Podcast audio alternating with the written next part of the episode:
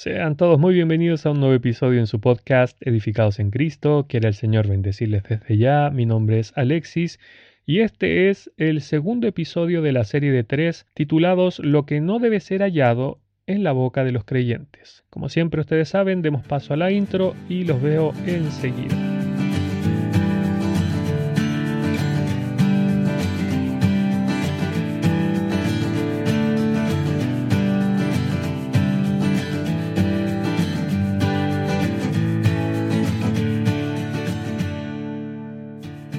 Ok, como dije, esta es la segunda parte de una serie de tres, así que si usted no ha oído la primera parte, lo puede hacer en www.edificadosencristo.com.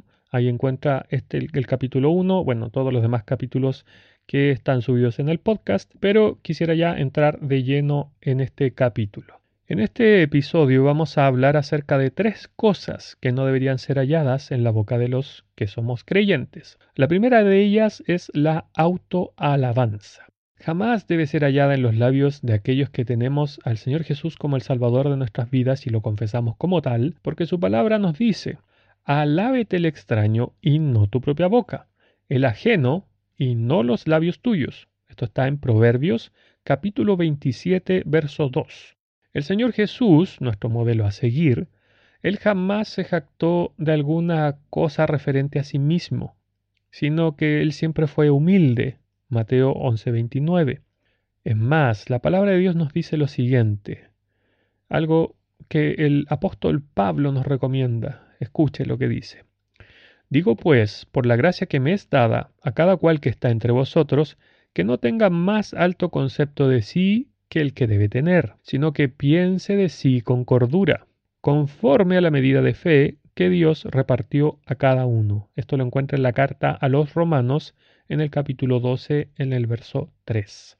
Así que hermanos, la cordura debería ser nuestra guía para pensar de nosotros mismos de manera cuerda, porque esta autoalabanza tiene su raíz básicamente en esto que nosotros creemos o pensamos o tenemos un concepto más alto de nosotros creemos que somos tan importantes, nos tomamos tan en serio. Claramente si pensamos así de nosotros, nuestra boca hablará y pronunciará palabras infladas de nosotros mismos, debido a lo que habíamos hablado en la primera parte, la abundancia que existe en mi corazón. Si mi corazón está lleno de mí mismo, claramente voy a hablar de mí mismo. Pero si mi corazón está lleno de las cosas de Dios, claramente no voy a hablar de mí. Bueno, el segundo punto es que en la boca de los creyentes nunca debería ser hallado este adjetivo, el adjetivo hipócrita. ¿Por qué nosotros no debemos usar esta palabra? Sencillamente porque nosotros no conocemos las intenciones del corazón de nuestros semejantes, ni tampoco su corazón como tal.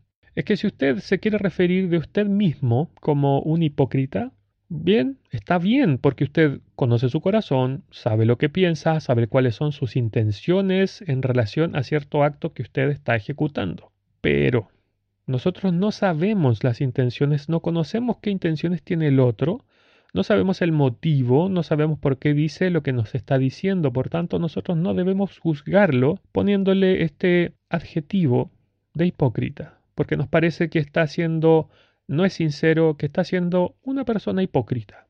Quizás usted me va a decir, bueno, pero si la palabra aparece en los evangelios, sea, porque yo no la puedo usar. Bueno, por la sencilla razón que el único que la utilizó fue el Señor Jesús. Y como lo sabemos, Él, al ser la imagen misma de su sustancia, al ser el logos, al ser eh, la palabra de Dios, el verbo divino, conocía y conoce los corazones de los seres humanos, que es lo que estaba profetizado, por ejemplo, en Jeremías 17, 9 y 10.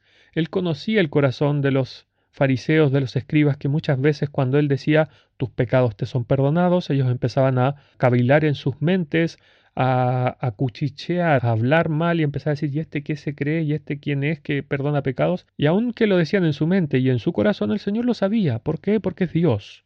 Miren, me gustaría dar la definición de uno de los diccionarios exhaustivos que existen en relación a los em, idiomas originales de la palabra del Señor, el griego, el hebreo, el arameo, que es el diccionario Vine, que nos explica un poco de dónde sale esta palabra hipócrita para que usted también entienda y le quede claro y de verdad no la ocupe. Bueno, la palabra original es en Yupocrites, o Yupócrites, no sé cómo se pronuncia, hacía la alusión a esto, a un actor en escena.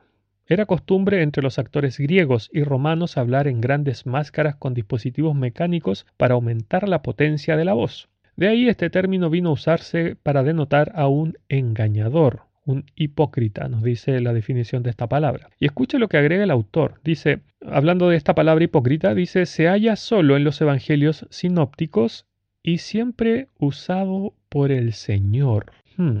¿Se dan cuenta? Solo el Señor lo puede usar porque solo Él conoce lo que hay en nuestros corazones. La verdad es que yo no sé qué versión de la Biblia ocupa usted, hermano o hermana, pero yo personalmente me gusta la Reina Valera 1960, yo creo que es por costumbre, igual consulto otras versiones, pero en esta versión, si uno busca en una concordancia exhaustiva, va a encontrar esta palabra no solo en el Nuevo, sino en el Antiguo. Pero cuando uno busca eh, la definición de estas palabras hipócritas en el Antiguo Testamento, la verdad es que no reflejan la idea con exactitud, sino que es como casi que se acercan, como que sonaba parecido como que podía ser. Entonces tampoco nos tenemos que fiar si usted en su Biblia, si ocupa esta versión o quizás otra, donde aparezca esta palabra, bueno, déjeme, es por eso que hago esta, esta, este paréntesis eh, no crea que estoy diciendo algo que no es verdad o que el hermano que escribió o los hermanos que escribieron este diccionario Vine em, se equivocaron, sino que los traductores tradujeron así las palabras por cercanía, por un tema de idioma, que en nuestro idioma español yo creo que no encontraron otra palabra similar o que se acercara lo suficiente a lo que la palabra de Dios originalmente decía. Además, me gustaría leer un versículo que es muy decidor y que la verdad es que nos deja, nos sienta la base para que nosotros dejemos de hacer estas cosas. Dice su palabra, por lo cual eres inexcusable, oh hombre, quien quiera que seas tú que juzgas. Escuche esta parte, pues en lo que juzgas a otro, te condenas a ti mismo. Y esta es la parte más importante de este versículo. Dice, porque tú que juzgas, haces lo mismo. Romanos capítulo 2, verso 1. Así que hermanos, no debemos andar juzgando a nadie tomando esta posición de juez, que es lo que nos dice el Señor Jesús mismo en Lucas 6:37, dictaminando que el tal o el cual hizo alguna cosa por este u otro motivo, porque no lo sabemos. La palabra de Dios que es eficaz, sabemos esto está en Hebreos 4:12, nos dice que no juzguemos. Acabo de leer el versículo, no andemos juzgando de acuerdo a nuestra vista, nos dice incluso el Señor, sino que hagamos juicios justos esto aparece en el Evangelio de Juan, en el capítulo 7, en el verso 24. Y ni menos usando esta palabra de la que estamos hablando, la palabra hipócrita. Porque, tal como he dicho todo este rato, nosotros no conocemos el corazón ni las intenciones de una persona. Nosotros solo conocemos el nuestro y a veces ni el nuestro. Bueno, el tercer punto es usar las palabras que usa el mundo. O sea, el vocabulario, el lenguaje que usa la gente del mundo que no es creyente. Dice Pablo en Efesios capítulo 5 versos 3 y 4, pero fornicación y toda inmundicia o avaricia ni aun se nombre entre vosotros como conviene a santos, ni palabras deshonestas, ni necedades, ni truanerías que no convienen, sino antes bien acciones de gracias.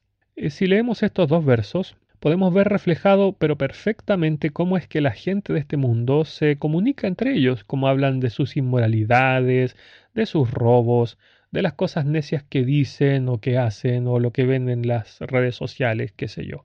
Hermanos, permítanme ahondar un poquito en estas palabras, quizás en, en, el del verso 4, porque son palabras que no usamos todos los días o que quizás no quedan tan claras de cuál es la idea original o qué es lo que quiso expresar el Espíritu Santo. Ya sabemos que muchas veces la traducción no es la más adecuada o no es la más cercana al original. Al hablar de estas palabras deshonestas, la palabra original, que es aichrotes, aichrotes, no sé cómo se pronuncia, bueno, discúlpenme, pero el significado literal es un comportamiento obsceno. O sea, no debemos hablar de obscenidades, de cosas que impliquen eh, relaciones sexuales, cosas que el mundo utiliza en casi todas sus conversaciones, en casi todas sus frases. Bueno, ni necedades. La palabra que el Espíritu Santo utilizó aquí a través de Pablo fue morología, que en el contexto original significa una conversación frívola, estúpida, insulsa o imprudente. Y aquí el, el, quien puso esta definición puso como la conversación de un borracho. ¿Ha escuchado algún borracho hablar? Bueno, esas son necedades. Bueno, así nosotros no debemos hablar. Esta palabra media extraña, truanerías, y suena como muy antigua. Suena como, como de libro muy, muy antiguo. bueno, en este caso el apóstol usa la palabra, en el original, la palabra eutrapelia, cuya idea original es comicidad en el sentido vulgar u obsceno. O sea, lo que hoy en día diríamos hablar en doble sentido. Lo cual es demasiado común en el mundo. Claro que como le causa gracia a quienes lo oyen, obviamente a los pares eh, del mundo, ellos continúan porque obviamente como ven que su audiencia les celebra estas obscenidades, ellos continúan diciéndolas. Bueno, el mismo, este mismo apóstol es usado por el Espíritu Santo del Dios Todopoderoso, fuente de toda sabiduría, para decirnos cómo debería ser nuestro hablar. En Colosenses capítulo 4 verso 6 encontramos que dice, sea vuestra palabra siempre con gracia, sazonada con sal, para que sepáis cómo debéis responder a cada uno. Eh, es que, hermanos, recordemos además que el Señor nos dice en general acerca de nuestro hablar. Es que si hablamos mucho nos puede traer problemas. Escuche lo que dice la palabra de Dios. El que guarda su boca, guarda su alma. Mas el que mucho abre sus labios tendrá calamidad. Esto está en Proverbios capítulo 13, verso 3. También cuando hablamos mucho es fácil que pequemos. Dice en las muchas palabras no falta pecado, mas el que refrena sus labios es prudente. Proverbios capítulo 10, verso 19. Por tanto, debemos pedirle a Dios, porque ya que nosotros no podemos frenar nuestra boca, no podemos controlar nuestros labios, debemos pedirle que Él lo haga. En el otro episodio voy a hablar acerca de esto, pero eh, cito este versículo por pon guarda a mi boca, oh Jehová, guarda la puerta de mis labios. Esto está en el libro de Salmos, en el capítulo 141, el verso 3. Bueno, la última cosa que no debería ser encontrada nunca en nuestra boca es la mentira. Dice su palabra, los labios mentirosos son abominación a Jehová, pero los que hacen verdad son su contentamiento. Proverbios 12, 22. Claramente a Dios no solo le desagrada, le, repulsa, le, es em, muy molesto eh, que andemos con mentiras. Pero saben que hermanos, cuando leí este versículo me quedé meditando porque me llamó la atención la segunda parte, dice, porque los que hacen verdad. Entonces comencé a meditar, comencé a pedirle a Dios qué, qué significa esto de hacer verdad. Entonces mientras meditaba, su Santo Espíritu me dio a entender que esta verdad que hablan los labios se relaciona directamente con el actuar de uno. Porque la idea original en la palabra del hebreo es que tiene la connotación de una acción, ya que es una palabra que siempre implica una acción, hacer. Pero en este caso muy particular el sentido bíblico guarda relación con el comportamiento, con la idea de conducirse de una determinada manera. O sea, que si mi actuar y mi comportamiento es conforme a la palabra de Dios, conforme a las cosas que a Dios le agradan, mis labios harán, entre comillas, o bueno, en este caso dirán, bueno, pero como dice la palabra, harán verdad, ya que será el reflejo de mi propio actuar delante de Dios. Hasta aquí, hermanos, eh, llegamos con este segundo episodio. Quiero el Señor bendecirles, que le haya hecho meditar en su corazón y que si ustedes, ah, no sé, hace alguna de estas cosas, bueno, espero en el Señor que modifique su hablar, las cosas que hay en su boca, en sus labios. Quiero el Señor bendecirles y nos vemos en un siguiente episodio. Un abrazo. El Señor les guarde y les bendiga en este día.